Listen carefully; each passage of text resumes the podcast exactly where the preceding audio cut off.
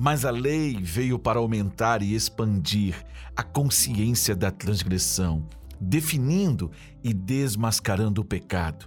Mas onde o pecado aumentou, o notável e gracioso dom de Deus, a graça, seu favor imerecido, o ultrapassou e aumentou ainda mais, para que, assim como o pecado reinou na morte, também a graça reinaria pela justiça, que traz vida eterna por meio de Jesus Cristo, nosso Senhor. Romanos capítulo 5, versículos 20 e 21 na versão da Bíblia amplificada.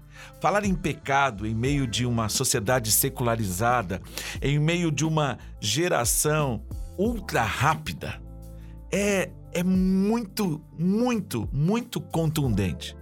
Porque quando se fala de pecado, as pessoas rejeitam, as pessoas se ofendem. Mas quando você olha para a palavra pecado, pecado é simplesmente o entendimento de que errou-se o alvo. Erramos o plano traçado por Deus e por causa do pecado, gradativamente, diariamente, as nossas ações, os nossos pensamentos, os nossos desejos nos afastam do eterno. O que a graça de Deus faz? O que Paulo está dizendo para nós é que o pecado foi desmascarado. O pecado, ele não pode mais te ferir. Por quê? Porque na cruz Jesus derramou o seu sangue. Então, quando você reconhece é preciso reconhecer. Quando você reconhece o dom de Deus, quando você entende e crê que Jesus morreu de forma substitutiva no seu lugar, então ele te dá salvação, ele te recebe como filho.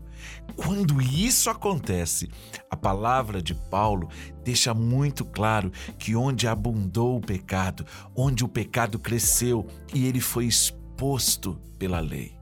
A lei nos faz ter consciência que somos pecadores.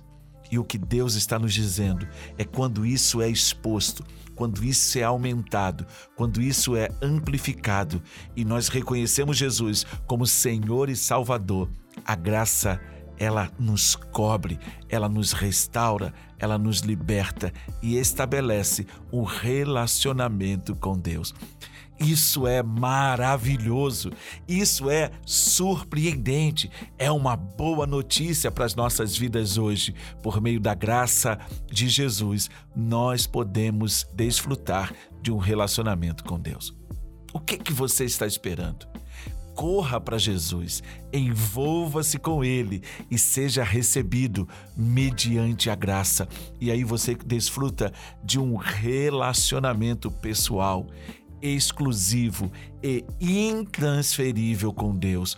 É você e papai relacionando-se, ele revelando o amor dele por você, os propósitos dele, os planos dele, porque são perfeitos, são retos, são justos e nos garantem uma vida abundante. Entre nesse lugar hoje, descubra esse relacionamento agora, porque de fato a graça de Deus, ela é abundante. Que Deus te abençoe, rica e abundantemente. Até o nosso próximo encontro.